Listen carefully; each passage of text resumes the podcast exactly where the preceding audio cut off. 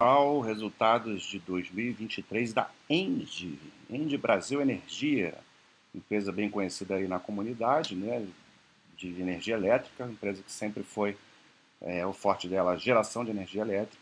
Nos últimos anos, ela acabou investindo em outros setores, em outras matrizes energéticas e se tornou um pouquinho mais diversificada. Vamos ver como está a empresa hoje. Um resultado assim fácil e difícil de analisar ao mesmo tempo. Por que, que eu digo isso?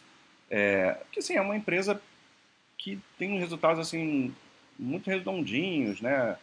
muito é, regulares, sem grandes é, sobes e desces e tal, só que tem particularidades assim do setor que tornam uma análise, se você ficar olhando só número, vai ser problemático, né?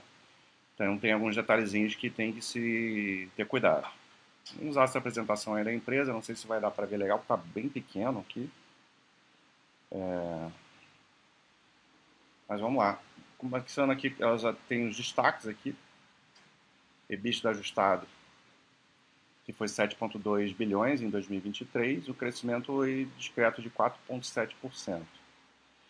É, a gente já, já vai ver que esse EBITDA ajustado também não seria a melhor métrica, porque desde que começou a, a entrar a transmissão, é, esse, se o resultado estiver contando o IFRS, IFRS 16, que é o resultado societário de transmissora, já não serve, porque vai a, apurar a receita de construção, que não mede o operacional da empresa.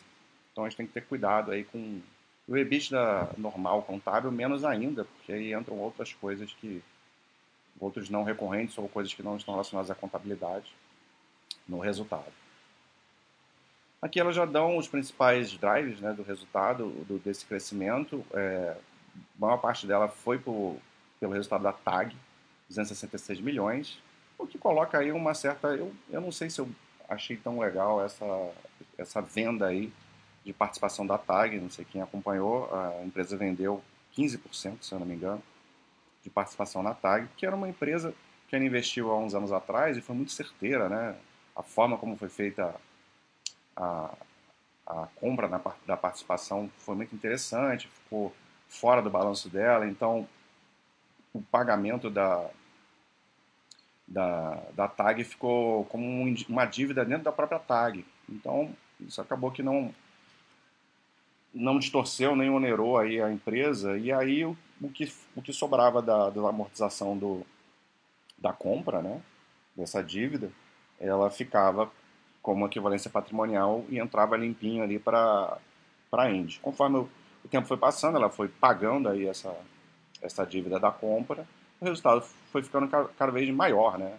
Ao ponto de, nesse ano aí, ser o responsável pela... Foi um aumento, né? Do resultado.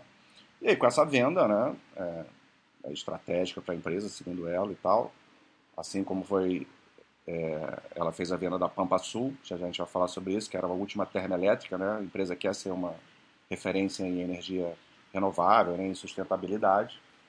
A venda da Pampa Sul fazia mais sentido para mim, muito embora era um ativo que também desse, desse lucro, né? E, e às vezes uma termoelétrica ela ajuda quando a hidrelétrica não está num bom momento, tem a ver com risco hidrológico e tal, mas enfim, fazia mais sentido. A venda da TAG aí foi mais uma questão de de ganhar dinheiro em cima do, do, do, do trade, né? Do, de você com, comprar e vender e tal, né? Vender, vender um ativo valorizado, né? Mas você deixa de, de apurar aquele resultado ali para frente. Ele ainda ficou com uma participação na TAG, mas a gente não, quando começa assim, a gente não sabe se ela vai vender mais ali, dali para frente. E talvez isso seja estratégico, porque por mais que esteja dentro ali do escopo né, de energias, é, renovável e tal, não é bem, né? É, um, são, são trans, é transporte de gás, né? gasodutos e tal. Então, pode ser um fator de não, não diminuir o foco né, da empresa naquilo que ela prefere fazer. Isso aí, diretoria que sabe. Enfim, a gente avalia daí para frente como é que vai ser o resultado sem, esse, sem a tag aí contribuindo tanto. Né? O segmento de transmissão também está tá começando a contribuir mais, só que aqui é, não dá para saber ao certo se entra a parte do, de receita de construção, né, do, do resultado societário, que aí não, não serve para a gente. Mas, de qualquer maneira, a RAP está subindo, né, a receita anual permitida, e o resultado do regulatório está crescendo também. Então, a transmissão já está operacionalmente contribuindo para a melhora também do resultado. E a parte de geração é, em si, né, que juntando com a parte de trade, que é o carro-chefe da empresa, acabou sendo ruim. É, só que isso aqui foi ruim não porque a empresa estava num momento ruim, foi porque ela vendeu a Pampa Sul, que tinha um considerável é, receita para a empresa, então no comparativo não tem mais essa, esse ativo gerando receita. Aí o EBITDA diminuiu muito por conta disso, né? O resto das operações estão ok, sem problema nenhum. E o lucro líquido ajustado cresceu 23,8%, né, 3,4 bi, um crescimento bem expressivo. Aqui tem muito a ver com o resultado financeiro. Até fica claro aqui, ó, 552 milhões de, de aumento foi por conta do resultado financeiro, que foi muito positivo. O, o operacional ajudou um pouquinho, mas é, bem menos. Né?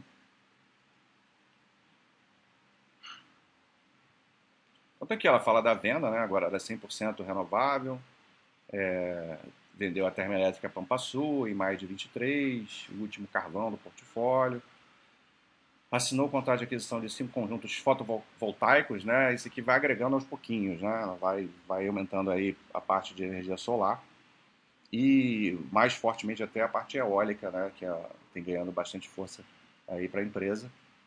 Muito embora a hidrelétrica ainda é o principal fonte, né? Teve aí o leilão, né, no início de, de, de 23, lote 5, projeto Asa Branca, mais mil quilômetros né, de, de linhas. É, isso vai entrar aí mais para frente. Não sei se, se é já em 24, tem, teria que ver, porque a, a, essas empresas acabam antecipando muito né, o prazo de, que é dado para elas para entrar em operação. Então, provavelmente a gente vai ver em breve aí mais uma, ali mais uma parte de transmissão sendo operacional, né? E é por isso que nesse momento que ela em fase de construção distorce muito o resultado, né? Que entra receita de construção. Aqui, a alienação de 15% realmente da TAG. 3,1 bilhões, esse, esse, dinheiro ainda não entrou né, em caixa, vai, vai dar uma grande melhorada aí na, na estrutura de capital e é importante a gente ver o que, que ela vai fazer com esse dinheiro. Né? Que tipo de investimentos serão feitos a partir daí. Isso é o mais importante de tudo. Ainda ficou com 17,5%. É, por cento, né? A operação foi concluída agora início do ano, por isso que nada, nada disso está impactando o resultado que a gente está analisando agora.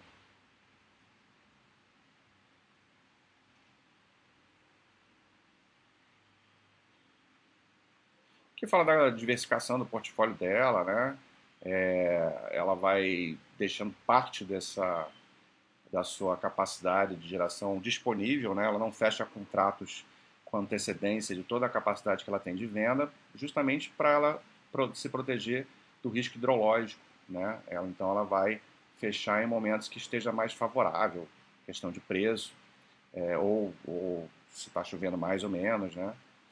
para que ela, coisas que ela, ela sofreu muito no passado por conta desse quando você tinha uma escassez de chuva, é, esse risco era espalhado para todos os agentes do, do mercado, ela acabava tomando ferro né, nos resultados e passou a utilizar essa estratégia de, desse balanço de ficar descontratado. A gente vê que quanto mais para frente, esse azul aqui de cima é, o, é a parte que está disponível. Então, quando a gente chega aqui para 2029, 45%, né, quase metade da, da capacidade que ela tem para vender está tá, tá, tá ali livre, porque ela vai negociar isso mais, mais para frente, né? E aqui em 2024 a gente já vê é, praticamente tudo é, negociável, negociado já, né? E isso vai mudando conforme o tempo.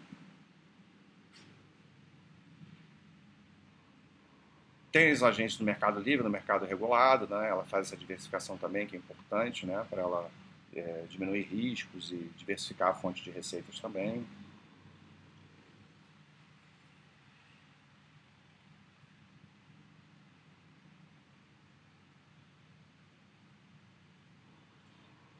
sempre tem bastante coisa relacionada à expansão, né? É uma empresa que está sempre investindo em expansão, em projetos, construindo e desenvolvendo projetos, aumentando muito, principalmente essa parte eólica, entrou, entrou em operação aí é, bastante dessa, desse conjunto aqui Santo Agostinho é, nesse ano, tem 95,8% de avanço,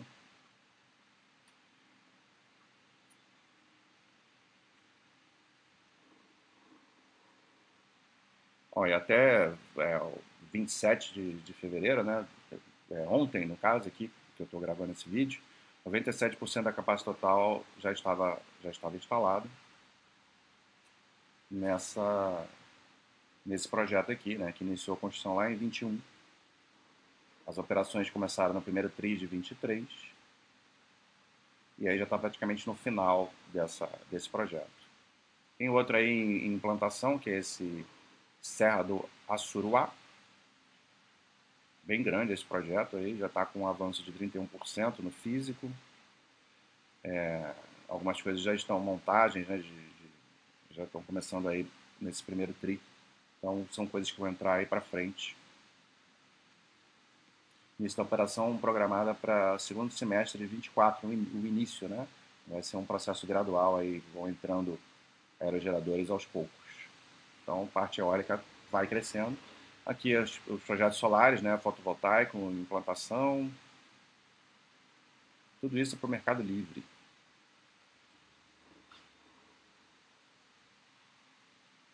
Aí transmissão, né, também a Gavião Real Transmissora, que é um empreendimento que vai ser complementar ao sistema de transmissão Novo Estado, que já, ela já tem aí há um tempo, né? Então vai juntar aí essas usinas que são são próximos. É, dá para ver aqui no mapinha, né? Novo Estado e a Gavião Real, aqui tudo no estado do Pará. Então isso cria a possibilidade de sinergias, é muito interessante. Vai entrar em operação comercial agora nesse primeiro trimestre, né? Então mais uma transmissora, 7 milhões de RAP contratada, prazo 30 anos é o, é o normal, capex de 80 milhões, tem um prazo de limite de início para 2026, mas vai começar dois anos antes, né? Que ela costuma fazer isso, antecipar em dois anos o, o início da, das operações. Mais aqui, mais uma asa branca. Enfim, tem que estar tá expandindo, né? Esses outros setores. A parte de hidrelétrica já é bastante consolidada, né? Dificilmente vai, vai aumentar, a não ser que ela vá com essa giral aqui que sempre está aí é, aparece no, no, no release, da, nas apresentações da empresa, mas ela não faz parte da End Brasil. Ela é da, da End Mãe. Né? Então tem aí um pré-acordo de que a, a geral ia passar para debaixo do guarda-chuva da End, mas já tem anos essa conversa e até hoje nada. Então, deixa isso de lado, né? A gente vai ver um monte de coisa aí, projetos em desenvolvimento, né? Tem muita coisa aí para frente é um, é um, pipeline de projetos bastante robusto. Se, se, você for ver, todo ano entra alguma coisa nova. Então, assim, a empresa vai fazendo o resultado dela, né? vai crescendo a sua capacidade e os seus resultados.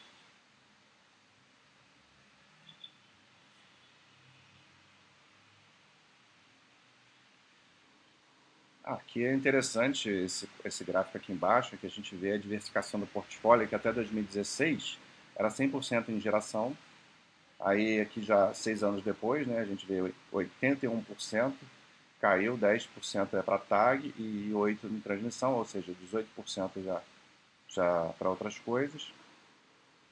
E em 23 essa diversificação vai aumentar, né? É, quer dizer, aumentou, né? 14% da TAG e 10% de transmissão. Só que isso aqui vai, a participação da TAG aqui vai diminuir agora, né? E vai aumentar em, em transmissão.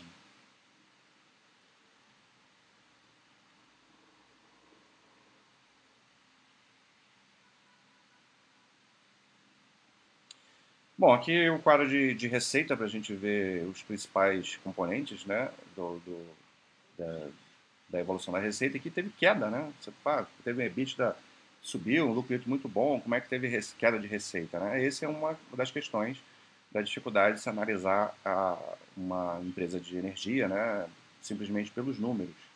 Porque ah, dentro da receita vão entrar um monte de fatores que não tem um efeito caixa, né? que é contábil. Remuneração dos ativos financeiros é uma delas. É...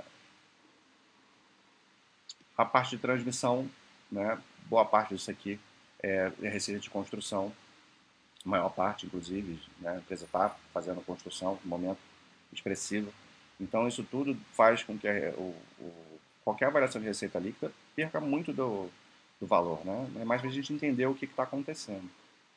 É, você vê que em preço em volume de vendas, na parte de, de hídrica, né, foi, de, de geração, foi, foi tranquilo aqui, um pequeno aumento, está tudo bem.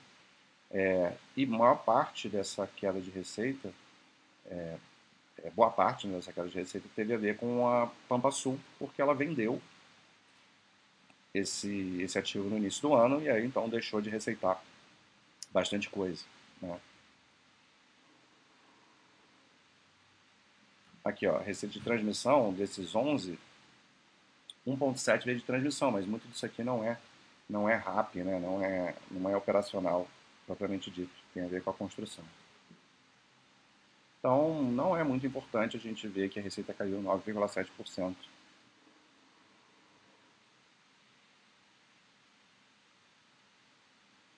Vê que a receita de, de, de, de, transmiss, de transmissoras também caiu aqui, né? Porque ela vinha num ritmo de construção mais acelerado. Agora tem bastante coisa, né? É, em construção, mas é num ritmo menor. Aí a TAG, mostrando o caminho aí para o lucro, né? É por equivalência patrimonial, então é, contribuição por EBITDA 993 milhões.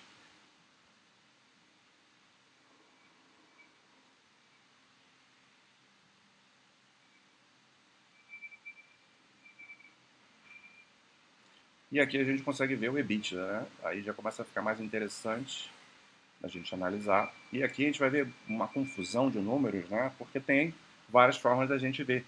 Como eu falei, o EBITDA normal, desconsidere o EBITDA ajustado, que cresceu 4,7%, que a gente tinha visto no destaque, mas desconsidere também, porque não tem os ajustes do resultado é, regulatório das transmissoras, que são esses ajustes IFRS que tem nessa parte aqui é, e aqui, né? Porque isso não tem, é, tem a ver com as receitas de construção, né? não, não, e com, com indicadores de, de inflação, é a forma como transmiss, transmissora contabiliza o seu resultado. A gente tem que olhar a transmissão sempre pelo regulatório, nunca pelo societário. E o societário utiliza esse FRS, essa medida. Então, são as normas oficiais da contabilidade. Então, a gente tem que tirar isso do, do, do resultado, né? Então, é por isso que faz esse ajuste.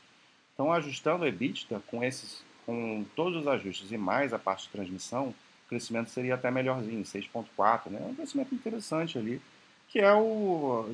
Essa empresa dificilmente vai mostrar crescimentos absurdos, né? Vão ser esses crescimentos mais leves e no longo prazo isso se traduz num retorno muito bom, né?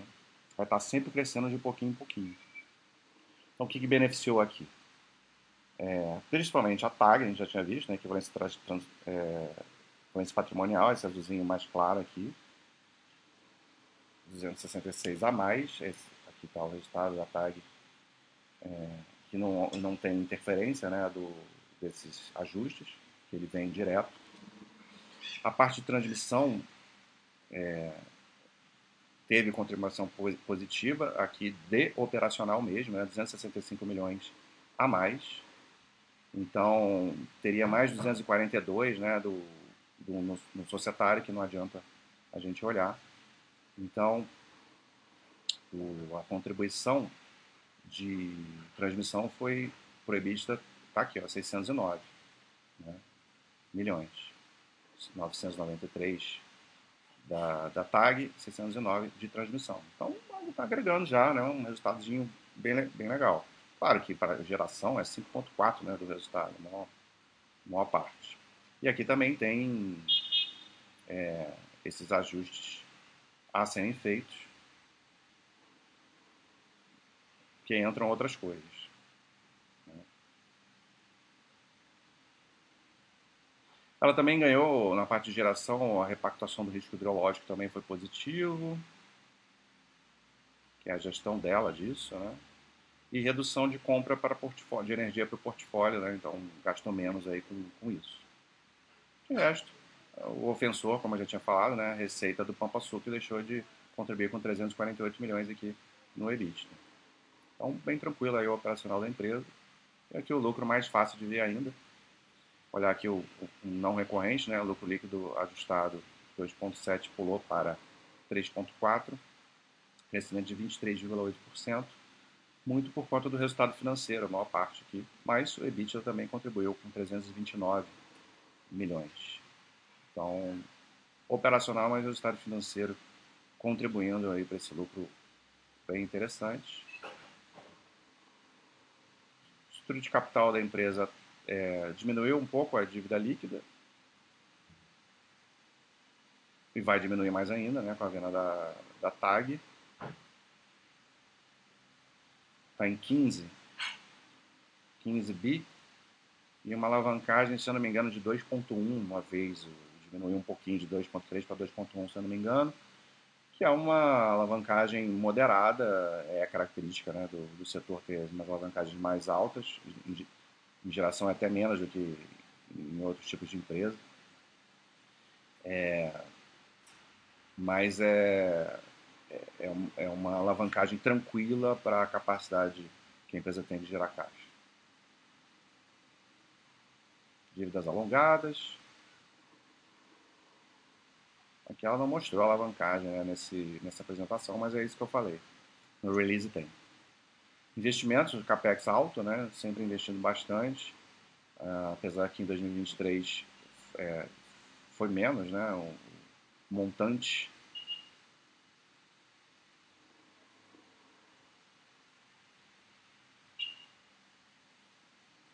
é, mas continua, né? É o que eu falei, ó, a geração de caixa é forte, né? E ela contribui aí com bastante do uma parte interessante dos investimentos, né? Aqui ele mostra quanto que ela usa de capital de terceiro e quanto que ela usa de, de capital próprio. Então vai variar aí conforme o ano.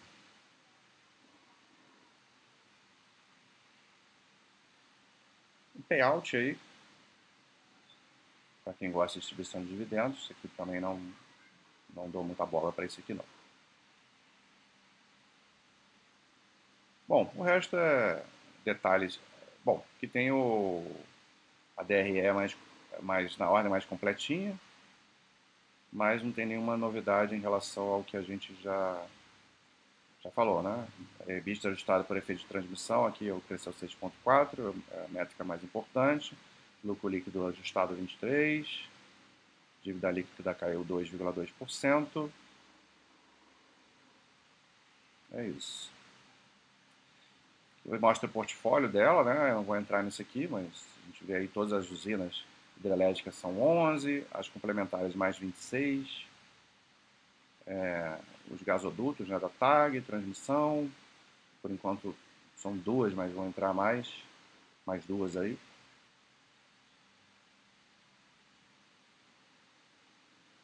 e entre outras que estão em processo de expansão aí. É isso.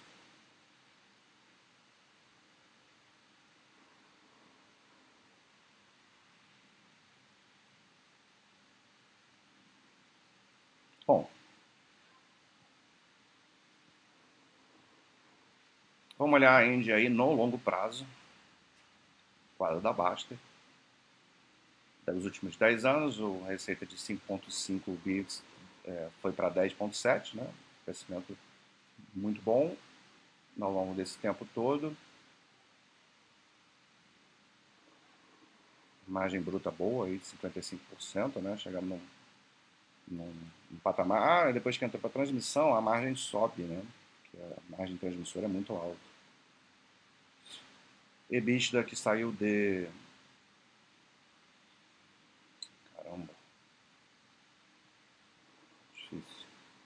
Vista que saiu de 2.9 para 7.2. nem sempre a gente vai ver ela crescendo, algumas quedas no longo caminho, mas no longo prazo crescimento bastante interessante. A margem EBITDA também é muito boa, né? 67,8%. A margem EBITDA até maior que a margem bruta por causa das da, métricas diferentes né? da, da empresa.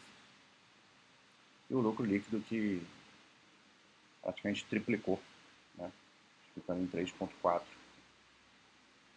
nos últimos 10 anos.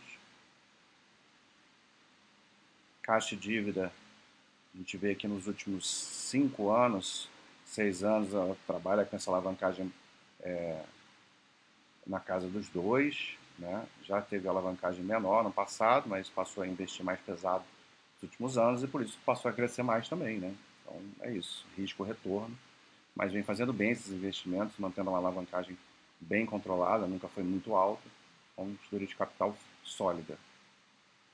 Uma geração de caixa que é muito forte, 4,5 bi, caixa operacional, sempre foi, foi forte, algumas diferenças aí por causa de capital de giro e investimentos, mas é, historicamente gera bastante caixa. É, mesmo tendo um capex mais altinho, a geração de caixa é sempre maior aí que o, que o capex, né? Então acaba sobrando geralmente dinheiro. E aí o retorno, no longo prazo, também muito tranquilo. A gente vê que ela tinha uma, um crescimento aqui mais discreto, né? E quando começou a investir mais pesado, aí o retorno, o, o lucro, a cotação acompanha, né? O lucro, o lucro passou a crescer de uma forma mais expressiva e com isso o retorno pela cotação também. E aqui no longo prazo, a empresa entregando bastante resultado. Né? Então é isso, Andy. Empresa certinha, né? sem dar muito trabalho para o seu sócio, não é simples de analisar, tem vários pormenores que é importante o sócio saber, mas até aqui, historicamente, muito bem tranquilo, muito bem gerida, tá? entre as melhores empresas de geração aí do país da Bolsa. Um abraço.